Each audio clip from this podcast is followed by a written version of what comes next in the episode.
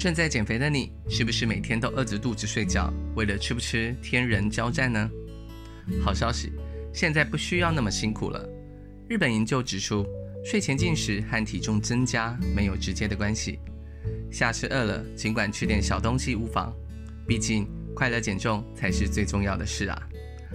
晚上吃宵夜是减重的大忌，很多女艺人也分享了她们过了晚上六点就不吃晚餐，帮助维持好身材。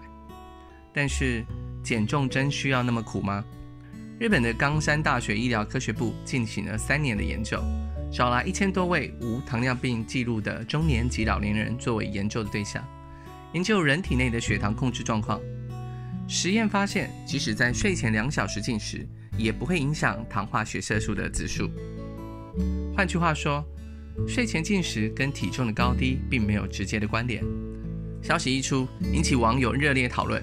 更有人提出睡前吃宵夜的三大好处，想要快乐减重的你，不妨参考看看吧。